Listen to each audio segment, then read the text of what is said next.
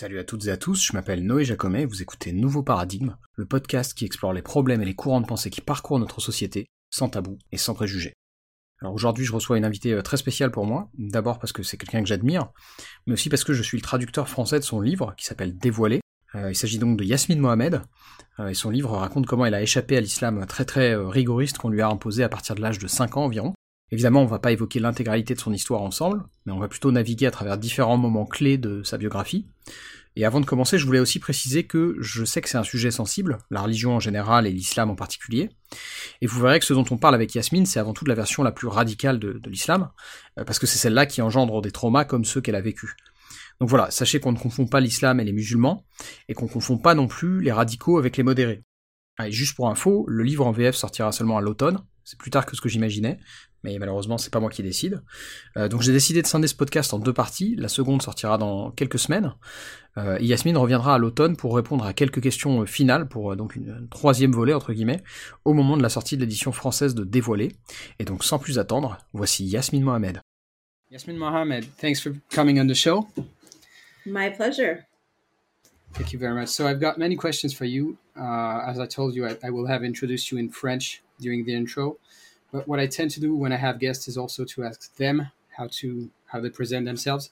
So yeah, first I'd like you to tell me about mm, yourself in your own words. So who are you, Yasmin? uh, that's a big question, but I'll try to to just give you the highlights. Um, so I'm the author of a book called Unveiled, which outlines the um, the story of my life, essentially, growing up in a fundamentalist Islamic household in Canada, and then going to Islamic schools, being forced into hijab, you know, all of that stuff.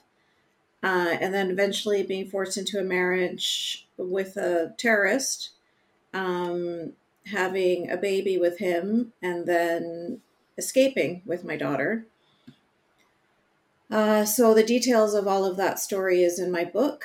Um, and I'm also the founder of an organization called Free Hearts, Free Minds, which supports people who have denounced Islam and or are part of the LGBT community in Muslim majority countries. So those are the two groups that could be that are persecuted and could be executed for their beliefs. So um, you know, if you're in a Western country and you denounce Islam, or if you're gay, then there's certain protections, you know, there's social services that you can lean on.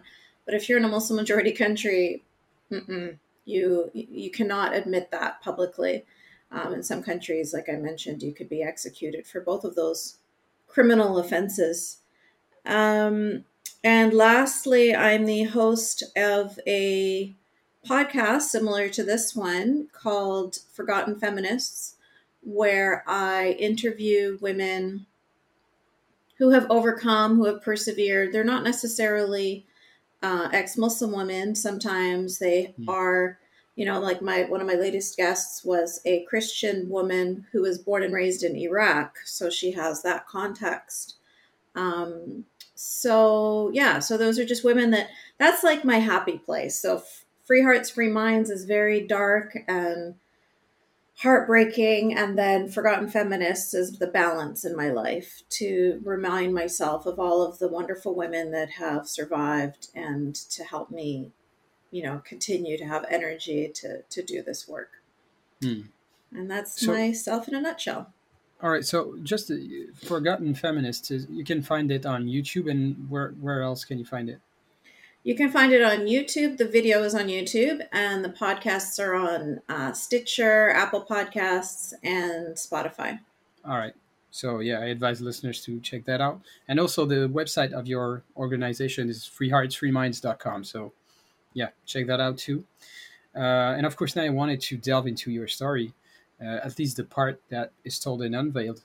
Uh, and by the way, Unveiled will be will be available in French in a few months. It will be called Dévoilé, which is literal translation of the title. Uh, so yeah, first of all, um, in your story, we're not going to touch up on everything, but I, I, wanted to move through key points of your story. And uh, first of all, really early on, I think in, in the prologue, you say that for a very long time you actually didn't want to tell your story and you didn't want anyone knowing about your your past. Why is that, and and what changed your mind? That's a great question, and no one's asked me that before. Um, but before I respond to that, I just want to say that it's thanks to you that my book is going to be published in French. So I wanted to say merci beaucoup for translating it and for taking so much, you know, for for believing in my book and for wanting to help me to uh, to bring it to the world, the English, the French speaking world, the French reading world. So I appreciate that very much. I'm very grateful as well. You have no idea. Uh, and as far as that question, yeah. So it's weird because I was just remembering the other day that one of the girls that I grew up with, um, I met her later, many years later. Her family is from Tunisia, and mm-hmm. Tunisians are not very religious at all. So, mm-hmm. um, you know she she didn't she was still okay with me not being a muslim. She didn't have a problem with that. She wasn't the type of person to to denounce me for that. Mm-hmm. but she i introduced her to my other friends at the time and she told one of my friends oh did you know yasmin used to be married to a terrorist? She used to wear niqab. Oh my god you should have her family were so terrible. They used to force her in like to go to Islamic schools and force her to wear hijab and you know and she was telling my current friend about my past and I was so upset. I felt so violated. I was so hurt. I was so angry at her. And I felt like it's none of your business to share this mm. private information. If I wanted to share that stuff about my life, I would have done so. Mm. Um, but then when I spoke to my friend, the one who she had spoken to, mm-hmm. she was like, her response to hearing all of that was like, uh, not what I expected. You know, her response was like, oh, wow, you know, I'm glad that you survived that. That's really great. I'm glad that your daughter didn't have to live in that world. Whereas I, I think it was such a point of shame for me up until then. It was like this, you know, I didn't want anybody to know because it was such a, a, a dark and and shameful. Like I was embarrassed. I was embarrassed that that was my life, that that's who I was. Hmm. And it was almost like when Sonia told her, she like ripped the band aid, you know, now it's out and somebody hmm. has reacted to it and rather than her reacting in a negative way which is what i for whatever reason i just assumed people would judge me uh, mm-hmm. negatively like what's wrong with you why would you marry a terrorist you know how could you agree mm-hmm. to that um, instead it was she responded in a positive way so i think that really changed my mind with thinking like huh maybe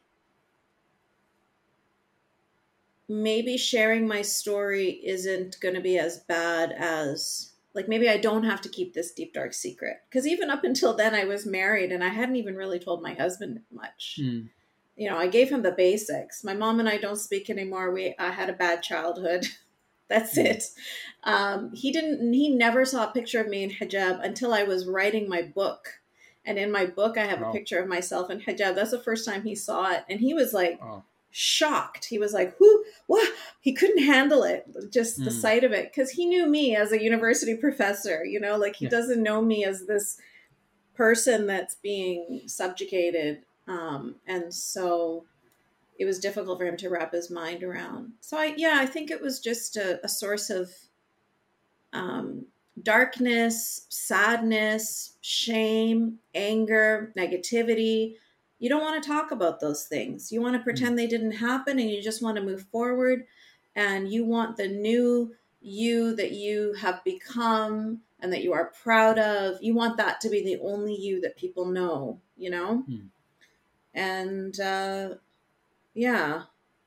But then, of course, as I mentioned in my book, I felt compelled to speak up because of the whole Sam Harris and Ben Affleck thing. Yeah. Um, just because I realized that everybody around me was so misinformed and then I felt responsible. Like, okay, well, that's on me. These are my coworkers and my friends. Like, they should have uh, more than you know the slightest clue, but they actually had not even the tiniest clue about the reality.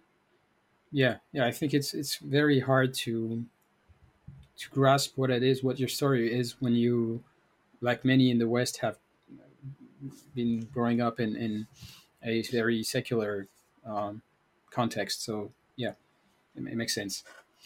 Um, so, so of course, uh, we're going to talk a bit more about the story. As I told you, I don't want to spoil anything, so we're just gonna pinpoint a few key points uh, of your early life and, give listeners um, more of an idea of the context you grew up in. So, first, first of all, and that might actually surprise some people, but your parents were actually pretty secular, secular, right? Mm-hmm. Uh, at yeah. least when they were together. But unfortunately, they split up when you were, I think, two years old. Uh, and then your mother uh, remarried, remarried when you were five. Uh, can you tell me a bit about that time? Uh, your Palestinian dad, your borderline royalty Egyptian mom, uh, and so on? Uh, yeah. So she came right after the royalty. So she her her great uncle was the first president of Egypt. Yeah, so Naguib, before right? him, yes, so before him was the uh, was the royalty.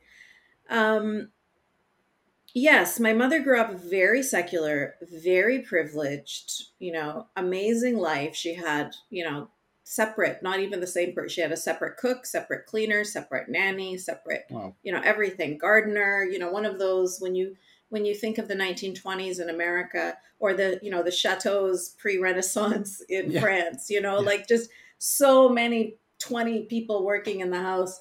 I don't think oh. it was 20, but whatever. She was very, very privileged. Um, and she was the first child. So you can just imagine. Uh, she was a twin with her and my my aunt, mm. but still, you know, the first one to be born in this very privileged household. So that was her life. Um,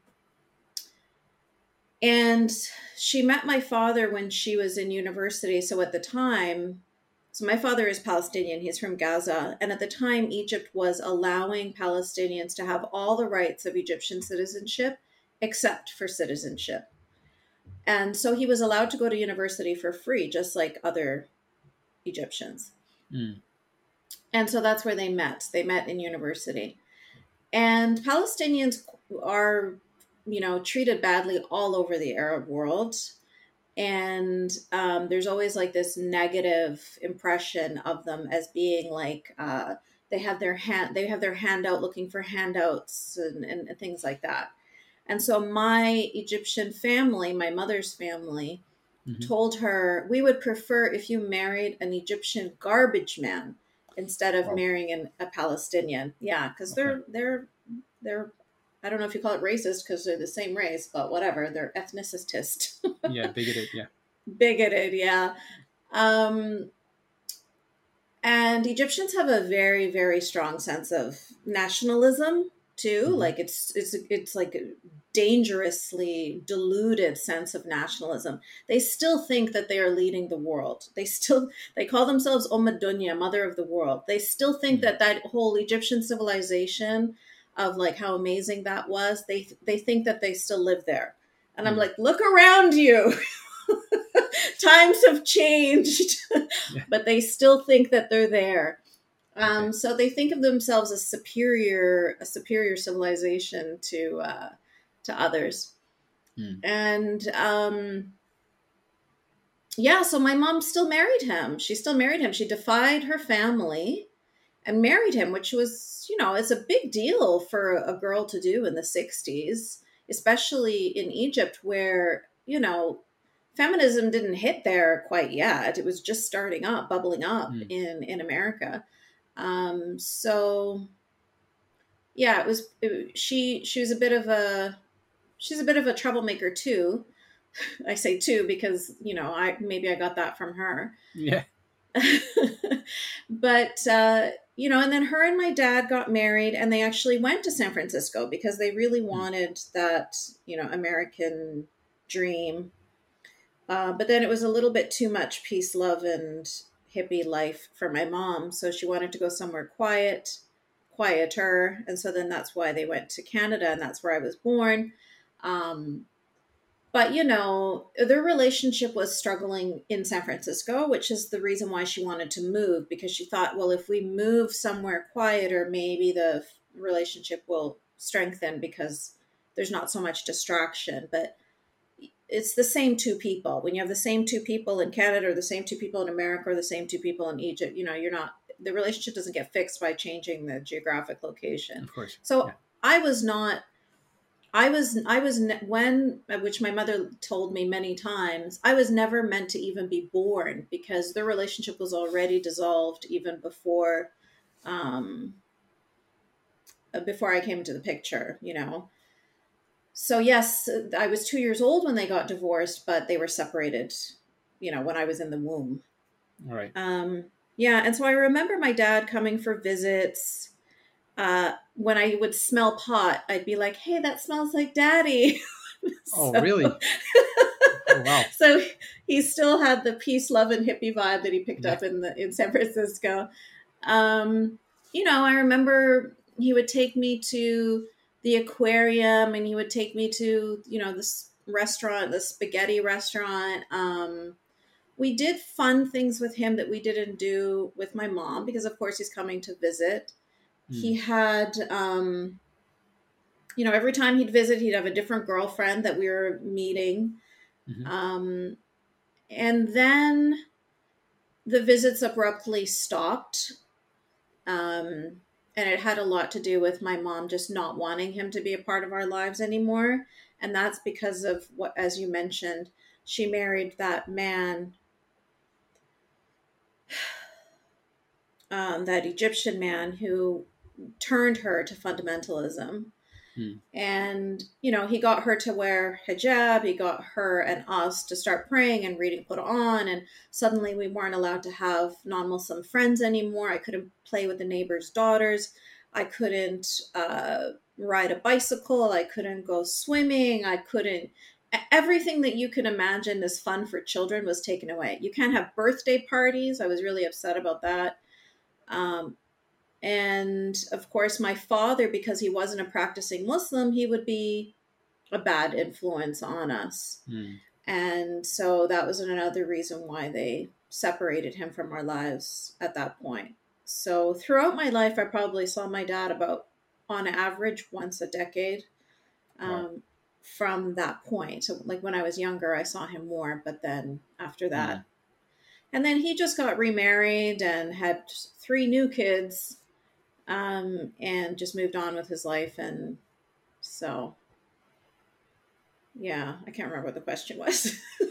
No, that was that was about it about the the the relationship between your your parents and and uh, yeah, you, you mentioned uh, the second marriage of, of your mother to this man who's called Munir, yeah. uh, and you didn't mention that she was actually his second concurrent Mm. concurrent wife, uh, and yeah, that's you alluded to that.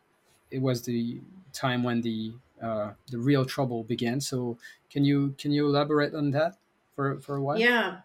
So he, his first wife, her name is Yvette. She was a French Canadian, and she she converted was. to it. Mm, yeah, she converted to Islam to marry him, and uh, he was controlling both of the wives at the same time. You know, like both of them were needing to wear hijab. Both of them were needing to. You know, he had the the first wife was upstairs, lived upstairs, and we lived downstairs. There's a hierarchy for sure the Mm. first three children um, had the nice bedrooms and you know with a, a, just a, a very different a very clear hierarchy between the first wife and the second wife Mm. um, it's it's really difficult to wrap your head around why my mom would accept that for herself. She was an educated woman. She came from a, a family that would have supported her. Um, why did she accept to become uh, a second class wife like that? And you know it, it's sad to think about it but you know she as with an adult mind when i look back i realize that my mom was very very depressed after my dad left her. And here she is with three children in a new country, no support system. Um, and she was incredibly ashamed of being divorced. One, because she forced, she said, I want to marry him when her family told her no. And my mom is a very proud person. And so for her to go back and admit, okay, this relationship failed, you were right, he was not a good man, that would have been very difficult for her to ever manage. Um, and secondly, it's just an incredibly shameful thing in the Egyptian and Islamic culture um, to be divorced. Now, the shame is only on the woman, there's no shame on the man. And the reason why is because in Islam, a man can divorce a woman, but a woman can't divorce a man. So when a divorce happens, there is the assumption that he discarded her because there's something wrong with her. And to be a single mom of three children and to not be attached to a man, even though she was, you know, progressive minded for the time and the place that she grew up in, that's still too much. You know that that's too much for a woman socialized in Egypt. And so she was didn't want to go back to Egypt and admit to her family that her relationship had failed and to turn to them for support. And so she stayed in Canada and kind of took what she could get. You know, she felt like she needed to be attached to a man, I suppose. And um, she attached herself to this piece of garbage.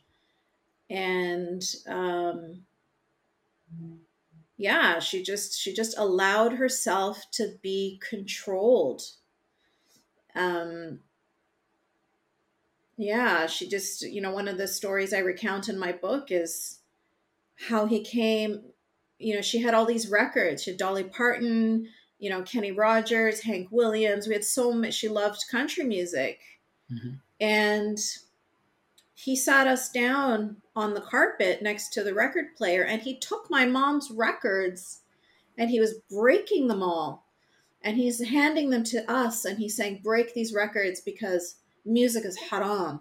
This is from the devil. Mm and just you know being you know I, I, have my brother sitting next to me and i'm thinking imagine like if my brother came into my room and started breaking my toys you know what i mean? Like i would be enraged. And my mom is just like allowing this to happen. She's not doing anything. This man came into our house he's breaking her stuff and she's not reacting. It was it was such a moment for me um to watch that happen, I was so shocked, confused, and you know, I think that really that moment lit a fire in me like I will never be like that. I will hmm. never let somebody come and break my stuff and just stand there so docile and let it happen. Like, I, I don't know what's wrong with you, but something's wrong with you. Like, I, I didn't, uh, it just made me it lowered her greatly in my eyes at that moment. And that's really the you know a microcosm of the whole relationship.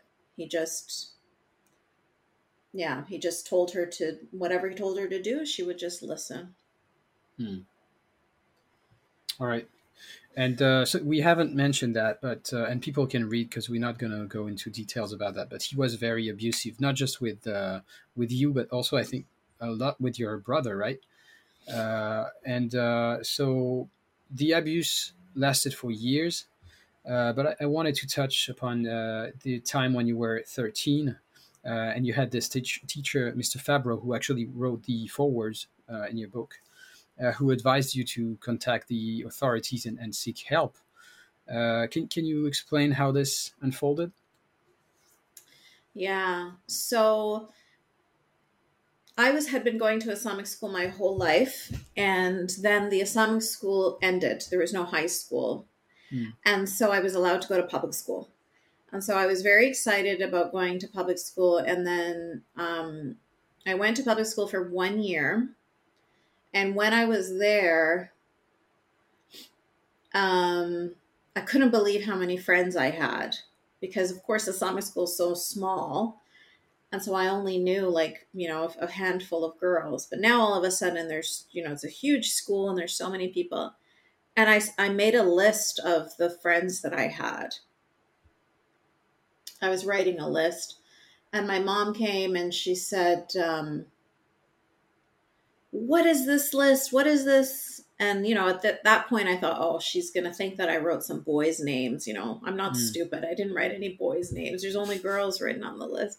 Mm-hmm. But no, she was just angry that I had non Muslim friends in general. You know, they had been trying their whole life, or my whole life, to prevent me from having non Muslim friends, you know, ever since Munir joined our family. Um, and I could no longer play with my best friends who were the neighbors so they were, uh, so she was upset that I had uh, non Muslim friends in the public school. I think that she expected sending me to a public school in hijab um, or whatever. She just thought that I would be ostracized and I wouldn't have friends. Hmm. And um, so she was very angry at that. And she said, You're not going to school next year. That's it. You're going to be homeschooled because I'm not going to have you be, friends with uh, non Muslims. And so when I went back to school the next day, normally I was very good at keeping my sadness at home. And then when I got to school, it was like my happy place, it was my opportunity to just relax and be myself. And mm. I did never wanted to bring my darkness from home into school but it was like this was the first time that I couldn't help it. You know, I was really, really depressed and I was really sad because I knew that she wasn't going to let me come back to school. And so that's when Mr. Fabro approached me and he said, um, he said, is everything okay? It seems like, you know, you want to, something is going on or something like that. And normally I wouldn't have shared anything with anybody except I felt like maybe he could help. Maybe he could do mm. something. You know, I wouldn't tell my friends because then it's just a, a pity party. You know, they're going to sit yeah. around and feel sorry for me. And I didn't want that. Um, or they're going to pressure me to try and run away or something like that. Mm. And with Mr. Fabro, I felt like, okay, maybe there's a, a way that he can help me so that I can come back to school next year. Mm. And so I told him everything. And I didn't even know that the things I was telling him were going to shock him as much as they did because it was so normalized for me mm. and so normalized for the kids that I knew. Um, but he was shocked and he said to me, It's my legal obligation now to pass this on to child services. You hmm. know, I, as a teacher, I have to do it. I'm sorry because, of course, I was like, no, don't say anything, don't say anything, and um, and that's when it all blew up. So, the police came to our house and they were investigating and you know looking at my bruises, looking at the bruises on the other kids, and um, ask, interviewing them and yeah, child services were doing interviews as well and there was a court date set. His daughter had gone to, to school before with um, four fingers on her face, bruised on her face. So hmm. he already had, you know, the authorities were already aware of him, um, you know, being physically abusive. And so hmm. this was like the second instance. And so that's why they, they took it really seriously. But in the end, the judge said, uh, yeah, sorry, this is your culture. This is the way your family chooses to discipline you. Um, so sorry. There's yeah. nothing I'm going to do for you. Yeah, that's, that's the part that's one of the most, uh, I'm going to say it fucked up to me. Uh, it makes no mm-hmm. sense. I mean, yeah, but maybe that's the French view of it, but there are certain boundaries that you're not that cannot be tolerated. But yeah, we, are gonna yeah we're gonna delve into that. Uh, just I, I, wanted to to ask you, and it's a little segue, but uh, we've discussed for for a bit the the the the way um, women are, are viewed in, in in radical Islam, and I, I wanted to to have your take on and, and, and, have you tell me about the notion of, of honor and, and shame in rigoristic Muslim uh, cultures. Okay, so um, this is a very big topic, but I'll try to make it as concise as possible. Sure. Um, essentially, uh, you know, the the tribal cultures were very honor based, very shame based, and so every family it was very important for them to to maintain the family honor, to maintain the family name. Mm. And that translates more often than not as how well can the men in the family control the women.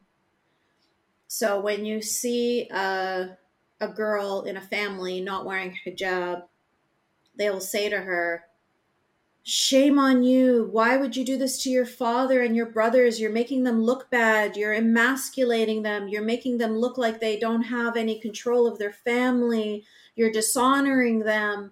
And so it's like her personal actions for what she wants to do for her own body has a, a consequence that like affects the entire family honor.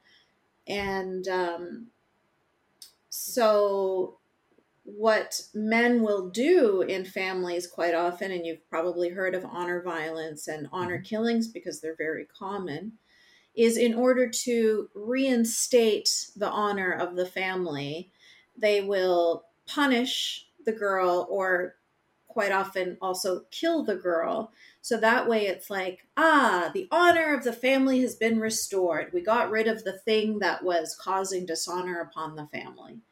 Um, and the fact that women have that much pressure on themselves like the, that they put so much pressure on her they put the entire family honor pressure on her means that she can never really be an individual she can never really make her own choices she can never be who she wants to be because she always has to be maintaining the family honor mm. uh, and a lot of that is related also not just the family honor but the honor of islam the entire religion of 1400 years and almost 2 billion people is on her head as well, literally on her head. So when you wear hijab, you're told, now you're wearing hijab, everybody sees you as a Muslim girl, so you have to conduct yourself in a certain way because you are like the poster child for every Muslim. And so, you know, there's sometimes there'd be like YouTube videos of a hijabi girl who's just like you know dancing to music in the street you know how sometimes people play music in the streets mm. and somebody will catch a video of her and they'll be like look at the shame this hijabi girl is dancing in the street oh my god it's so shocking and dishonorable whereas if you're a, a muslim boy you can dance in the street you can drink in the street you can do whatever the fuck you want in the streets nobody knows nobody cares because you're hmm. not carrying the honor of the entire religion on your head. That kind of mm. pressure is only on the girls, it's not on the boys.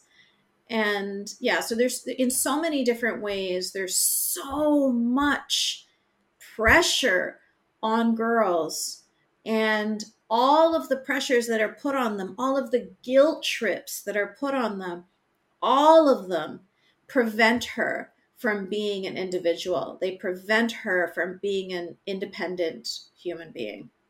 Mm. Even choosing for yourself who you want to marry, that's even dishonorable. How could you? That's your father's decision. You know, that's your family's decision. So when my mom did that, she was being, you know, dishonorable. She was doing hmm. something mm. that was really against the grain.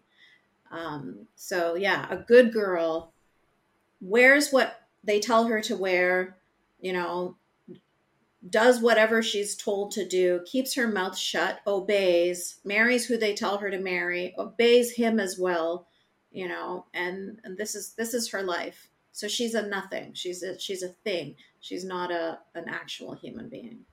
Hmm.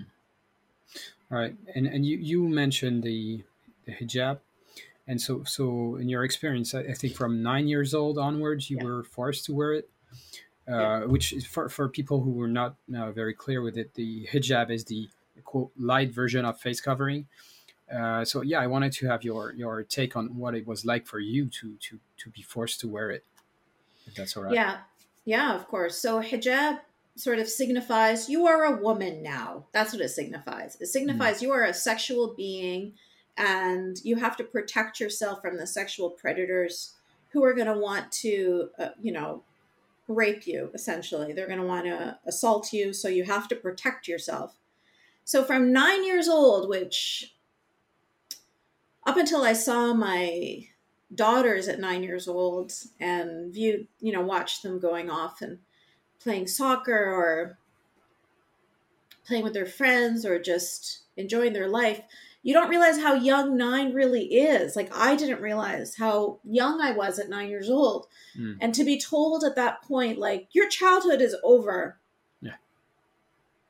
You're a woman now, you know? You have to put this hijab on and you have to be everything that I was describing to you, you know?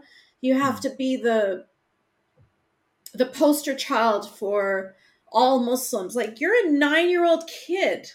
Yeah. And all of a sudden you are being told you're ready for marriage now. You have to learn how to be an obedient wife. You you're not allowed to play anymore. That's not for you. You're not a child. Only children play. You sit down and you you learn how to cook or you you know you you learn how to be a woman now and um,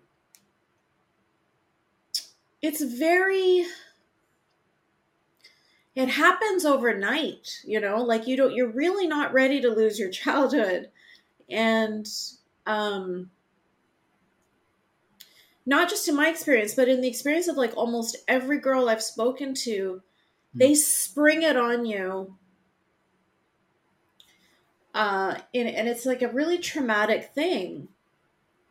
Now, sometimes in some families, they put it on their daughters from like toddlers. You see kids in hijab and diapers because their, uh, you know, their rationalization is we will get her used to it from a young age so that it's not a shock for her when we put it on her at nine years old you know like mm. so we will train her to get used to it from a younger age so um you know, so those kids never get a childhood. They they never get to see a childhood. At least I got to see one for you know a, a few brief years. So it you know it it feels like it's just a piece of cloth. You know, people see it and they think, oh, it's just a scarf. Hmm. But that's just the physical part of it. You know, that's just the part that you see. It's like saying a slave is just the chains. No, it's not the chains. The chains is just the part you see, but a slave is everything else. A slave is the fact that this person does not have their personal autonomy. A slave is a per- the fact that this person can't even walk out the door when they want to walk out the door. They can't. They they have no control over their own lives. Um, and that's really what it is with with growing up as a Muslim girl you're the, the the gender segregation the subjugation the dehumanization all of those things are invisible you only see the hijab hmm. and um it just represents so much and it causes so much damage and it's so toxic and the way that they really really really really want to enforce it on you makes it the same as the handcuffs for a slave. Hmm. Because when a girl tries to remove that hijab, she not only suffers the wrath of her family and her community, but it's of the whole Muslim society. Like they all attack her as, you know, you're you're dishonoring your family, you're dishonoring Islam, you're shameful, you're a whore, you're a slut, you're a this, you're a that. Mm. Um, just to give you a very small example, if your listeners want to see what I'm talking about, there's a, a young woman named Dina Dina Tokio, T O K I O who lives in the UK. Her family is from Egypt, and she decided to take off her hijab. And she has a YouTube video where for almost an hour she does nothing except for read the hate, read the death threats, and read the rape threats, and read all of the vicious things that people were writing to her because she decided what to put on her own body. Mm. And this is why I say to women free your head and free your mind. It's like this is the key. Once you remove that hijab off your head and you say, I decide for myself what I am going to wear, it's like you've broken the spell. You know, the spell that they have on you that says you must be controlled, you must obey, you must listen. Once you take that off, you've sent the message that says, no, I'm not going to anymore. Hmm. And that's why they react so strongly because they can't handle it. They can't believe it. They're so shocked that you would have the audacity to stand on your own two feet. And that's hmm. why they respond with such violence. And quite often, the honor violence and the honor killings that you see are related to hijab. Okay. All right. Um, yeah, that's uh, impressive. Uh, and I wanted to have your your take on because r- religious clothing is very charged and, and sensitive topic. Uh, but I wanted to have your, your opinion on it. I think it's a, what is a very French controversy uh, because recently in, in France there has been some debate over whether or not burkinis, which are quote modest swimsuits, uh, should be allowed in, in public swimming pools. So, w- what do you think about that? Hasn't that been lifted? Is that is that law still in place? No, uh, it's still being discussed in, in Parliament. I think. Yeah, no, it's not being for. I mean, I'm not quite clear. I'll check it out and maybe leave a note, but it's still being discussed. Yeah. So this is my opinion about that whole hijab controversy and not necessarily burkini, but like hijab bans. So mm. the burkini, as I understand it, was being banned because of safety reasons. So, you know, quite often when you go to a swimming pool, it'll have a sign that says, um, you have to be wearing the proper swimming suit, otherwise you're it's a drowning hazard, you know. Mm. So obviously when it comes to safety, that's a separate issue. Obvious people have to follow the, the safety protocol. But banning the hijab in general, which I hear lots of people talk about, mm. um, the reason why I disagree with banning it is twofold. Number one, I believe that everybody should have the personal choice to wear what they want to wear. And number two, banning it is only going to make them double down. it will only make them wear more hijabs and put it on all of their daughters at younger ages you know what i mean so yeah. they will they will respond in a uh, because muslims grow up you know it's it's a very common uh, this it's a victim mentality they grow up with this constant narrative that they're being told that it is you know the whole world is against them and um, everybody wants the devil, you know, basically is, is trying to control Islam and Muslims, and they have to push back against the evil Americans or the evil West who are trying to um, lessen the strength of Islam or whatever. So they will push back harder if it if it gets banned. So I don't think that that's a useful way of responding. What I do think, though, is incredibly toxic, incredibly stupid, incredibly enraging is the way hijab is used as like a fashion statement. Yeah.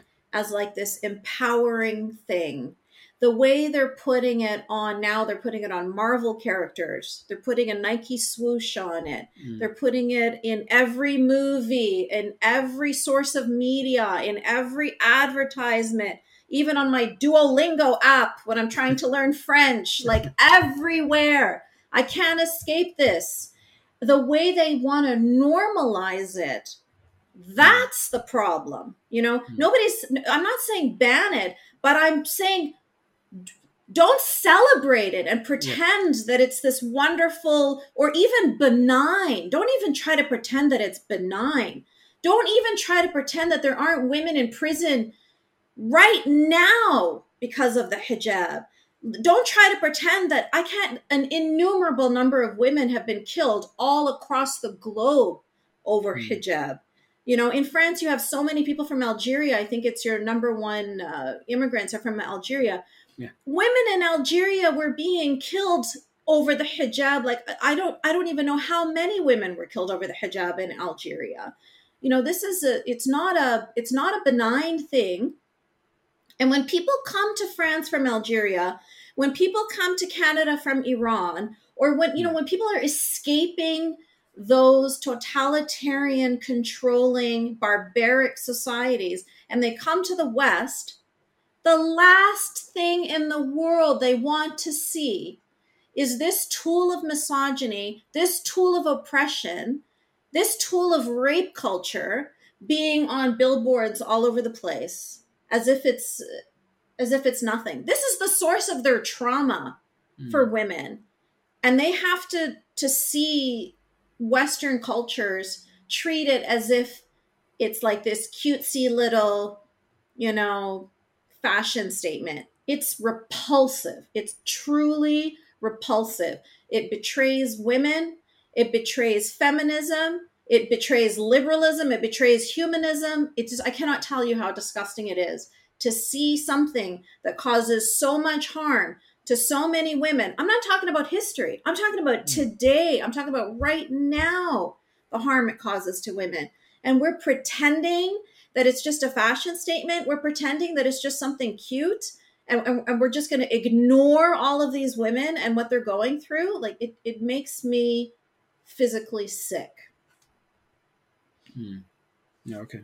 I, I agree. I think it's um, make a very good point. It should be banned. It's probably counterproductive, but at the same time, it shouldn't. Yeah, probably shouldn't be celebrated like that. I think, though, to be fair, it's a bit worse in the in Canada, in the US, and in the UK. I think uh, France is a bit more conservative yeah. regarding that. But yeah, it sometimes it happens in France as well. Um, so yeah, moving on and going back to to unveiled, I, I, I wanted to talk about Egypt a bit because you you as a kid, I think you went there twice. I think the first time when you was when you were seven, uh, but the second time, and we're going back to stuff being imposed on you. Uh, I think you were some, something like eighteen, uh, and this time you, you went with with your family. But what your mother hadn't told you is that she planned for you to stay there and even marry your cousin uh, yeah. which she hoped to accomplish by simply leaving you stranded there at your aunt's. Yeah. Uh, can, can you tell me more about that time? Yeah. So I really wanted to go to my high school graduation. Mm-hmm. And I pushed very hard for that in a way that I never really pushed for anything before because it was such a big deal for me. And I think that my mom panicked and she felt like I was becoming too, uh, I don't know, too opinionated, too, mm. you know, I wasn't, I wasn't subservient enough. Yes, yeah. too bold. And so we went to Egypt after I graduated. I was actually 17. Um, actually, after I graduated from high school. And uh, I thought we were just going on a family vacation. And uh, I woke up one morning. I knew it was the day that we were supposed to leave. And I was like, oh my God, did we miss the plane? What's going Everybody, I thought everybody was still sleeping. And I went running around, and all of my family were gone. Um, yeah, she just left me there and uh, these are the days before the internet. So my only way of contacting my friends was through letters. You know, in Egypt in those days, you couldn't even um, make a, a long distance phone call from the house. You had to go to a special place to make a long distance phone call. And uh, so I was completely isolated. Mm. Um, I didn't know. Yeah, I just felt completely stranded and abandoned. And like you said, they tried to push me into a marriage with my first cousin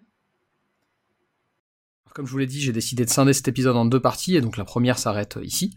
La suite sortira dans, quelques semaines. Encore une fois, je sais que c'est un sujet controversé, ce dont on parle avec Yasmine, mais je pense que c'est important de parler des cas extrêmes comme, euh, bah, celui que elle, a vécu. Ça veut évidemment pas dire que l'islam c'est euh, le mal suprême, ça veut simplement dire que comme dans d'autres religions, eh bien dans celle-ci, il y a des doctrines euh, spécifiques qui peuvent poser problème, et que c'est important d'aider les personnes qui veulent en sortir à le faire sans encombre. J'espère donc que cette conversation vous plaît malgré cet aspect, on va dire, pas hyper lisse. La suite sort très bientôt, et donc d'ici là, prenez soin de vous, et à bientôt dans le nouveau paradigme.